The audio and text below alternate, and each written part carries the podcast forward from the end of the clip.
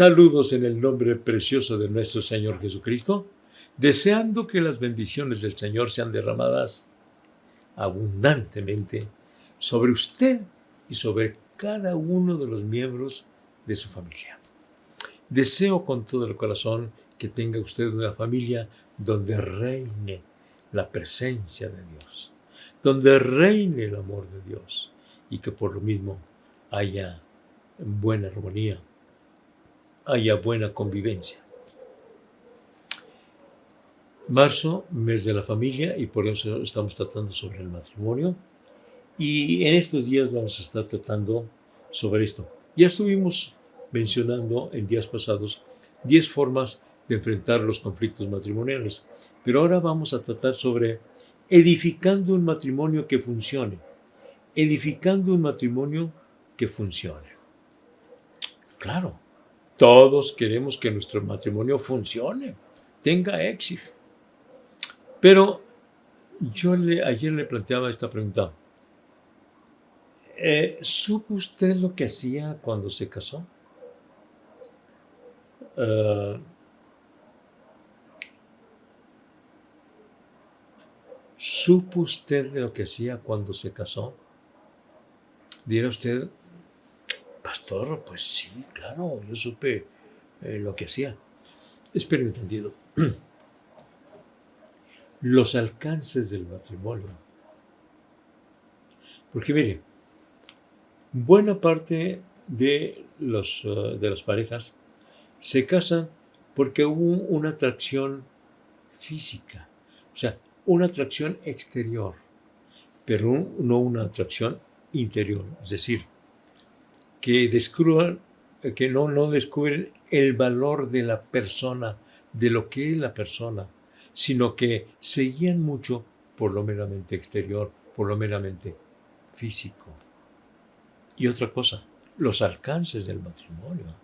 Porque infortunadamente ha habido personas que dicen, pues sí, me voy a casar y pues si no lo hacemos, pues nos divorciamos. Es más, algunos antes de casarse ya están preparando el divorcio. ¿Por qué? Porque dicen, eh, sí me voy a casar, pero voy a dejar pendiente esto y aquello y lo demás por si me divorcio. O sea que todavía no te casas y ya estás preparando el divorcio. Por eso la pregunta, ¿supiste lo que hiciste cuando te casaste? El alcance del matrimonio. El alcance no desde el punto de vista humano, humano, desde el punto de vista divino. Porque el Señor es el autor del matrimonio. Y Él habló de que el, el matrimonio sea hasta que la muerte lo separe.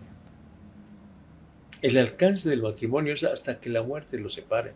Unirse totalmente y dice, por eso dejará el hombre a su padre y a su madre y se unirá a su mujer y los, dos serán una sola carne. Oigan, dejar padre y madre, eso es, eso es algo este, muy, muy grande.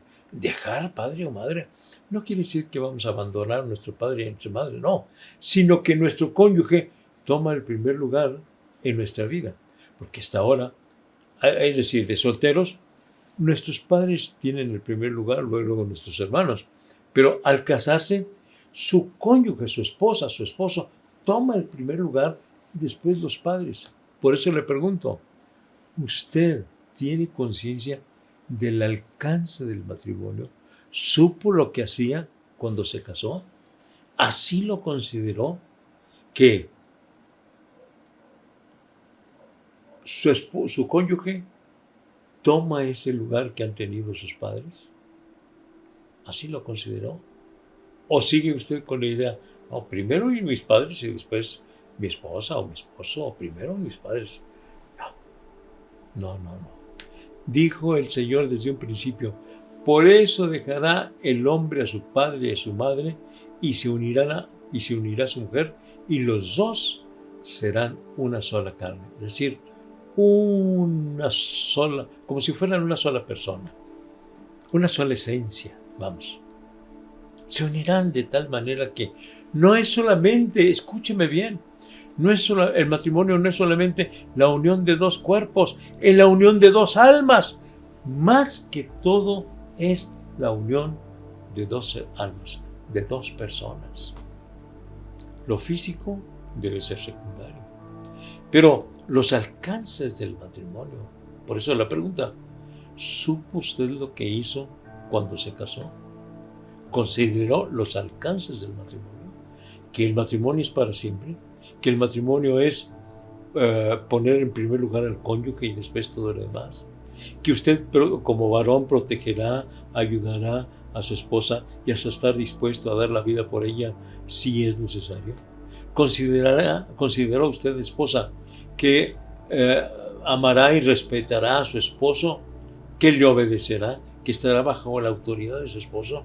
Hoy que se está hablando tanto de ya no estar bajo la autoridad de un hombre, vamos, ni siquiera de los padres, porque eh, hoy se está hablando mucho de eso, de ya no estar bajo la autoridad de los padres, menos del esposo. Entonces, al casarse, considero eso, ahora usted como mujer dirá, bueno, pero pues yo nada más voy a estar bajo la autoridad de él. ¿Y él qué? Esto. Dios le dice al esposo que debes amar a tu esposa así como Cristo amó a la iglesia y dio su vida por ella. Es decir, la vas a amar tanto que estarás dispuesto, si fuera necesario, a dar su vida por ella. Y si una mujer sabe, siente que su esposo está dispuesto hasta dar la vida por ella, con mucho gusto estará bajo su autoridad. Con toda disposición, porque me ama, porque me cuida, porque me protege, porque está dispuesto a dar su vida por mí. Entonces, tu actitud será completamente distinta. No va a ser la actitud de que, ah, no, este, eh, yo no quiero estar bajo los eh, términos, bajo el machismo, bajo la situación del machismo. No, yo no quiero estar así. No, espérame. No lo ves de esa manera. Míralo desde el punto de vista de Dios, que te ha dado un marido que te ama como Cristo amó a la iglesia. Por lo menos eso debe de ser. Ya en el terreno de la práctica puede ser distinto, pero cada quien hace de su matrimonio lo que decide hacer. Y si tenemos en cuenta lo que Dios nos enseña, entonces consideramos el matrimonio como un regalo de Dios, como una, ah, como algo que Dios, como una institución de Dios y no como un invento humano. A mí me duele mucho el corazón que todavía llegan a verse eh, letreros por allí afuera de, este, de oficinas de abogados donde dice matrimonios y divorcios. Es decir, que ellos lo mismo le da el matrimonio que el divorcio. ¿Arreglan matrimonios? ¿Y arreglan también divorcios? No, por supuesto que no. La idea de Dios es hasta que la muerte los separe. Entonces, inicié esto con la pregunta, ¿supiste lo que hacías cuando te casaste?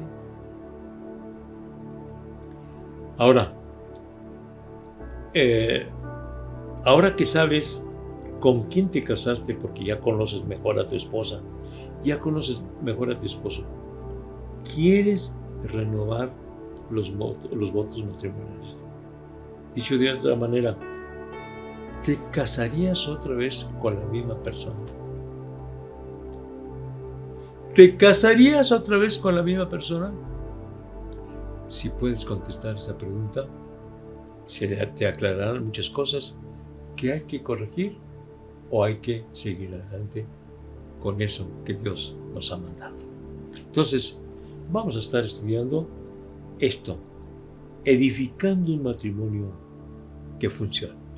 El día de mañana continuaremos con estas eh, preguntas tan importantes. Ah, si tú te casaras con otra persona, sucedería lo mismo. No sabrías con quién te casaste. Si has pensado en divorciarte, Mañana lo vemos, mañana lo vemos. Oremos al Señor que nos siga dirigiendo en el matrimonio.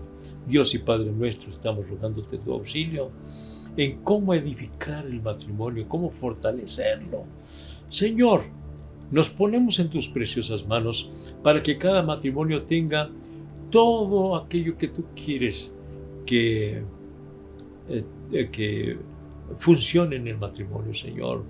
Amor, gozo, paz, respeto. Y Señor, que cada quien tenga su respectivo lugar de acuerdo con tu plan, Señor. En tus manos nos encomendamos. Gracias, Señor. Amén. Amén. El día de mañana continuaremos sobre este tema de edificando el matrimonio que funcione. Mañana lo vemos. A las 7 por Facebook, Iglesia Latina. Dios les bendiga.